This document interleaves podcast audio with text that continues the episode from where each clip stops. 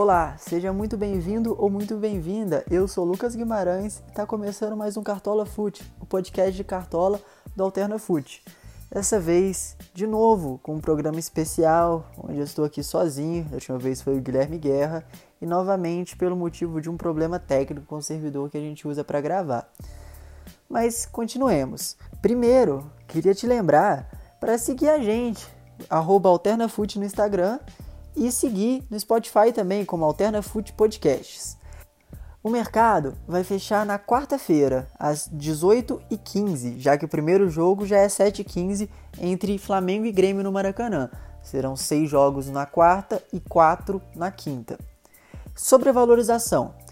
Agora, esse esquema vai começar a se estabelecer daquele jeito que a gente já conhece de anos anteriores, onde um jogador desvalorizado tende a valorizar, um jogador mais barato tende a valorizar, na medida em que há uma comparação entre a pontuação na rodada anterior e a pontuação para a rodada que você quer escalar. Por exemplo, Marcelo Lomba foi muito mal na terceira rodada. O Inter sofreu dois gols, perdeu para o Fluminense e Marcelo Lomba fechou com menos 4. Ele precisa de pouco para valorizar. Assim, se ele conseguir um saldo de gols, uma pontuação que não seja muito alta contra o Atlético Goianiense em casa, ele tende a valorizar. Isso vai começar a se consolidar perante a média dos jogadores, se eles estão desvalorizados ou valorizados, e claro, a pontuação na rodada, que é o mais importante. Não adianta você escalar um jogador desvalorizado, ele ir mal, que ele vai desvalorizar de novo. Começando já pela posição do goleiro, que eu citei o Marcelo Lomba. E por que eu citei Marcelo Lomba? O Internacional é um time muito forte jogando dentro de casa, principalmente pelo saldo de gols. Isso já era visto na temporada passada e com o Kudê esse ano parece que não mudou. Foram seis jogos, entre aspas, importantes que o Inter jogou em casa esse ano, tirando aqueles jogos pequenos contra, contra times do interior do Rio Grande do Sul. Então, deixando só partidas contra o Grêmio, partidas pela Libertadores e o único jogo que ele jogou em casa pelo Brasileiro, que foi contra o Santos, foram seis partidas e delas, quatro o Inter saiu sem sofrer gols. Só sofreu gols do Grêmio as duas vezes que enfrentou. Uma foi em Caxias, não foi no Beira Rio, que o Grêmio venceu com um gol de pênalti do Cebolinha, bem recentemente, você deve lembrar. E a outra lá no começo do ano, quando perdeu no Beira Rio com um gol de cabeça do Diego Souza. O Inter não vem dando sorte contra o Grêmio. E tirando esses jogos grandes, contra os pequenos do Rio Grande do Sul, ele só sofreu gol em casa uma vez, lá em janeiro, quando bateu o Pelotas por 3 a 1 Então o Inter é uma possibilidade grande de saldo de gols e o Marcelo Lomba é uma opção bem boa para a rodada. Além dele, temos o Cássio. O Coritiba não fez gol nesse campeonato. Coritiba é a segunda equipe que menos finalizou, contando finalizações bloqueadas para fora, finalizações defendidas, segundo o aplicativo do SofaScore. O Coritiba finalizou 6.3 vezes por jogo e não teve nenhuma chance clara de gol criada. É o único time no Brasileirão que tem essa estatística. O Goiás, por exemplo, que é o 19, teve duas chances de gols criadas. Então o Cássio é sim uma boa para essa rodada. E é sempre bom lembrar da força defensiva do Corinthians, e desde que o futebol voltou, em oito jogos, o Corinthians sofreu quatro gols apenas. Além dos dois, que para mim tem os melhores saldos de gols da rodada, o Guerra pediu para eu comentar e eu concordo com ele. Temos boas possibilidades, assim, alternativas para essa rodada. Tem os Fernando, Fernando Praz e o Fernando Miguel, Fernando Praz pelo Ceará e o Fernando Miguel pelo Vasco, que vão se enfrentar e para mim são boas possibilidades para essa rodada, tão baratinho se você precisa de dinheiro. Assim como o Diego Alves, que está barato, é, Grêmio e Flamengo é um jogo maluco, pode acontecer de tudo, mas o Diego Alves sempre é uma boa. O Cássio trabalhou bem contra o Grêmio no Sul no, do, no sábado, então acho que o Diego Alves pode ser uma boa opção, assim como o Vanderlei. A zaga, para mim, é quase que praticamente Inter e Corinthians. Primeiro, Cuesta mais um. O Cuesta tende a ter saldo de gols, não foi bem, está desvalorizado, pode valorizar, tende a valorizar, inclusive, e ele é uma ótima opção. E para fazer dupla com o Victor Cuesta, eu colocaria um zagueiro do Corinthians, ou o Gil ou o Danilo Avelar. Os dois já marcaram nessa volta do futebol, cada um fez um gol, e eles tendem a ter o saldo de gols contra o fraco Coritiba. Tirando essas três opções, ainda tem o Rafael Vaz caminhando por fora, que fez um gol de falta importante contra o Palmeiras, gol de falta que deu empate. É um, é um zagueiro que gosta de finalizar, no jogo aéreo é uma boa opção para marcar e o Fortaleza também não fez gol nessa competição em três jogos.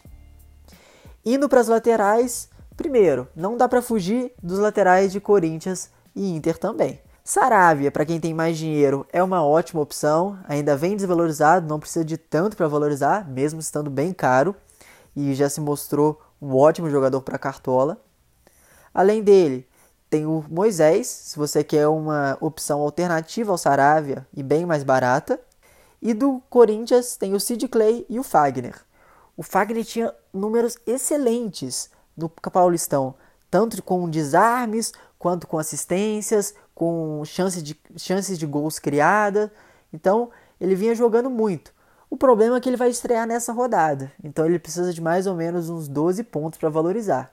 Então, se você tem muita cartoleta, eu colocaria o Fagner. Se você não tem tanta, eu já iria do Sid Clay, que também está valorizado, mas precisa de menos para valorizar do que o Fagner. Está bem mais barato também.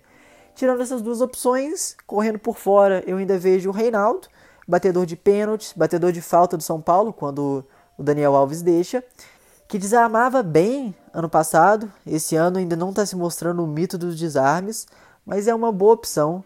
E o Bahia, apesar de ter vencido dois jogos já esse campeonato, não vinha bem na Copa do Nordeste, não vinha bem no Campeonato Baiano. Então, se você quiser ser muito alternativo, tem o Reinaldo. O meio-campo, que é o lugar de destaque, segundo o Skank, eu vou discordar do Samuel Rosa, porque é uma posição que para mim está mais carente no Cartola. Tem, temos boas opções, temos opções interessantes, mas eu não vejo muitas unanimidades. Daniel Alves, para mim, é um nome muito bom, na medida que ele pega a bola debaixo do braço e tenta resolver pelo São Paulo. Então, chuta muito para fora, quer ficar batendo as faltas todas, vem jogando avançado junto com o Igor Gomes e o Paulinho Boia, tentando municiar o Pablo de boas chances, apesar de não estar tá conseguindo. Mas o único jogo que o São Paulo teve no Morumbi nesse Campeonato Brasileiro, Daniel Alves estourou na pontuação. Então, para mim, é uma ótima opção para essa rodada, sim, na medida que não temos tantos nomes. Além dele, eu acho que o Thiago Galhardo não pode faltar no seu time. Tá desvalorizado, o Guerreiro machucou e o Galhardo estava fazendo dupla de ataque com o Guerreiro. E para mim agora o meia que está jogando de atacante pode tentar pegar a responsabilidade para si, jogando ao lado do William Potker, que convenhamos é um companheiro bem defasado assim em comparação ao peruano. E é bom lembrar também que a partida do Inter contra o Santos no Beira-Rio foi um absurdo. O Inter finalizou quase 30 vezes, o Galhardo podia ter feito 20, 30 pontos de tantas chances que perdeu. Tirando os dois, essa terceira vaga no meio de campo é o que está quebrando minha cabeça. Eu vou citar alguns bons nomes que temos. Fernando Sobral, do Ceará, que vem pontuando bem, mesmo sem participar de gol ou assistência, tanto no momento ofensivo quanto no momento defensivo da equipe cearense.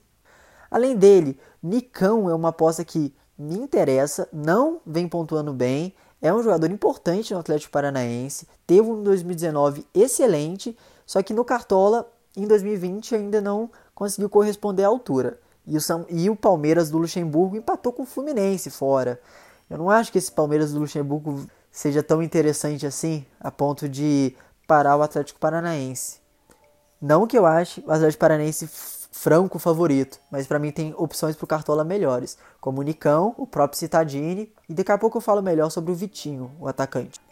Além desses dois meias do CAP, eu coloco o Johan do Atlético Mineiro como uma opção interessante. Nathan ainda é machucado, Johan está assumindo esse papel de camisa 10, apesar que o, o esquema do São Paulo ele não é, ele não joga muito como um 10, ele acaba chegando mais na frente, às vezes ele volta para tentar construir pelo lado esquerdo.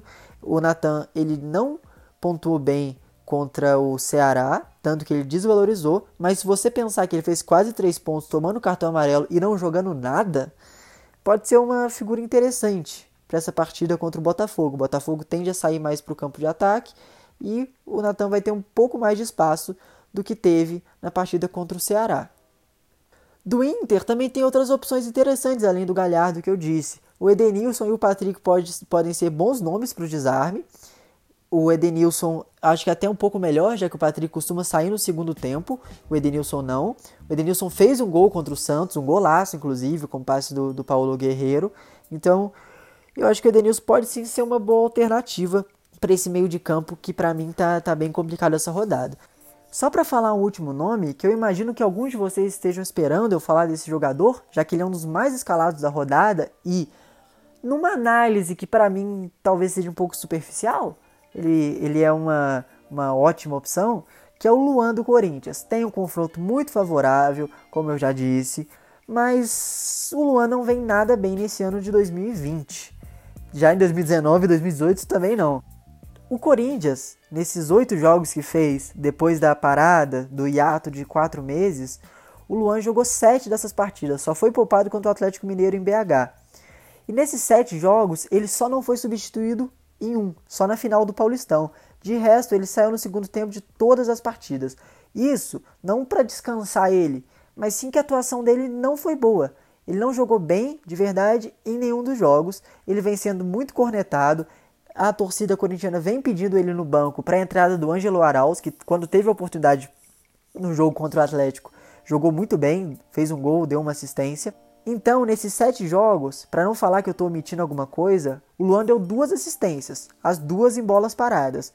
Uma para o Danilo Avelar e outra para o Jô. Então, ele é o batedor de falta, ele é o batedor de escanteio e pode sim dar alguma assistência ou, ou quem sabe até desencantar contra o Coritiba. Poxa, o Luan foi um cara que já decidiu uma Libertadores em Lanús. Ele é um craque. Ou então ele foi um craque a gente não sabe, mas que ele vem de uma má fase de 2018, 2019 e agora 2020 não tá bem no Corinthians, isso é fato. Então, já passando pro ataque, vamos já começar com o mais polêmico, o Gabigol. Se você quer apostar no Gabigol, eu não acho uma loucura não, tanto que eu tô cogitando fortemente. Ele tá bem mais barato do que outras ótimas opções para ataque, para quem tem pouca cartoleta é uma boa continua sendo o batedor de pênalti do Flamengo, apesar de não ter tido pênalti pro Flamengo ainda. O Flamengo foi a equipe que mais desperdiçou chances claras de gol, é, segundo o SofaScore. Então foram 11 chances claras que o Flamengo construiu nesses três primeiros jogos. E 10 foram desperdiçadas, já que o Flamengo só fez um gol com o Jorge Anderrascaeta. Por isso que eu digo que o Gabigol é sim uma boa alternativa nesse jogo contra o Grêmio no Maracanã. Lembrando que ano passado, Flamengo e Grêmio no Maracanã acabou com 5 a 0 Eu não acho que vai acontecer nesse jogo, mas é, é uma boa recordação para o artilheiro Gabriel Barbosa. O Gabigol já não acho tão unanimidade quanto outros nomes, como o Jô, principalmente. O Corinthians, todo mundo sabe que no momento ofensivo não é uma equipe absurda, não constrói muito. Nesses oito jogos que o Corinthians jogou depois da parada, ele só fez nove gols.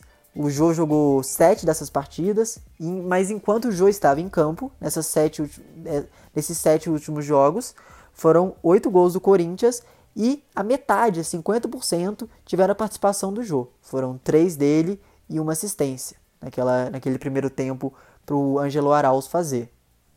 Então meio que é isso. O Corinthians ele não cria muito. Ele é, eu tinha falado que o Curitiba era a segunda equipe que menos tinha finalização por jogo nesse campeonato, porque a primeira é o Corinthians, que só finalizou seis vezes em média por partida, ou seja, jogou dois jogos e finalizou 12 vezes. Só que é bom lembrar que o Corinthians teve dois jogos dificílimos. Pegou o Atlético do São Paulo em Belo Horizonte e o Grêmio do Renato em Porto Alegre. Então é compreensível. E além do Jô, um outro nome bem bom para essa rodada é o Arthur, o Arthurzinho do RB, é, o RB não teve saldo de gols em nenhum jogo, mas marcou gol em todos. É a equipe que mais finalizou por média no campeonato, com 14,7 finalizações por jogo, seguido de Grêmio, Atlético Mineiro e Internacional. O Arthur vem pontuando bem, mesmo sem participação em gols. E para mim, nessa partida contra o Fluminense, ele tem sim boa chance de desencantar. Para mim, é uma boa até como capitão. Além dele, tem o Claudinho e o Alejandro como opções alternativas do, do Bragantino. Eu não apostaria. Quem sabe um Claudinho se você estiver muito confiante, mas o Alejandro eu não iria. E além dos dois, tem claro o mito, Marinho. Marinho é uma excelente opção para essa rodada. Meu coração vai doer se eu for deixar ele de fora, mas vai ser preciso. Ele está muito caro, precisa ir muito bem para valorizar. Essa rodada tá meio cara para escalar, então infelizmente vai ter muita gente que, assim como eu, vai ter que deixar o Marinho de fora. Finalizando o ataque com algumas boas opções, passando rapidamente, temos o He-Man do Goiás que volta depois de, de ter Covid, enfrentar o Fortaleza que vem muito mal no campeonato. Temos o Pablo do São Paulo, que é um ótimo jogador, mas essa equipe de São Paulo não está colaborando. Eu assisti inteiramente o jogo entre São Paulo e Fortaleza no Morumbi. O Pablo jogou bem, mas esse time do São Paulo não criou absolutamente nada para ele. Mas quem sabe agora dê certo. Além deles, tem o Vitinho do Atlético Paranaense, que vem, vem de uma mitada na Arena da Machada, depois de uma partida fora, então está desvalorizado. Pode ser uma boa contra esse Palmeiras. E também o Evanilson do Fluminense. Eu não falei que o Bragantino não teve saldo de gols em nenhuma partida? Então, vai que o Fluminense faz um gol nessa, o que eu não acho difícil. E vai que esse gol sai do Evanilson. Então, eu acho que o Evanilson pode sim ser uma boa aposta se você quiser se diferenciar muito. Antes de falar dos técnicos, falar rapidamente dos capitães para essa rodada.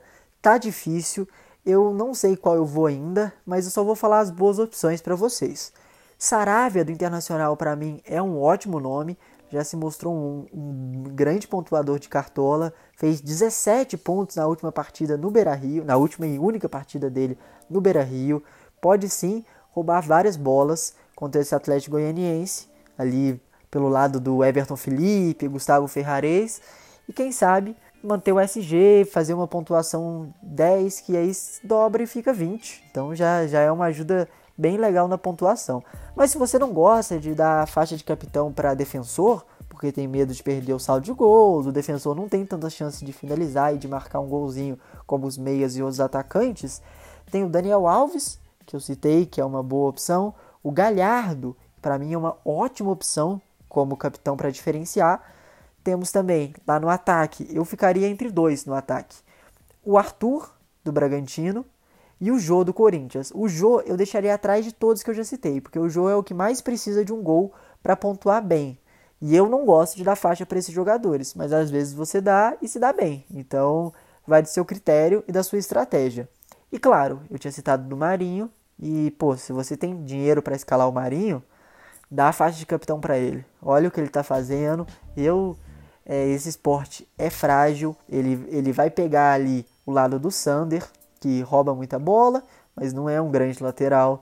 Então acho que o Marinho tem um bom potencial nessa partida. Se você tem dinheiro para escalar, dá a faixa para ele. Falando rapidamente dos técnicos para encerrar, para valorizar e para pontuar, para mim, Eduardo Cudê e ponto final. Ele, tá, ele é o técnico mais desvalorizado, tem uma partida favorável e eu acho que tende a, além de valorizar, pontuar muito bem. Mas além do Kudê, que tá meio caro, às vezes você precisa colocar um mais barato para dar cartoleta para fazer o resto do time. Além dele, tem o Ney Franco, que tá bem baratinho, enfrenta o Fortaleza, que não fez gol ainda, e claro, o Thiago Nunes, que já que o Corinthians pega esse Curitiba que a gente já falou que é um confronto bem favorável. Eu fico por aqui, se você escutou até o final, eu agradeço.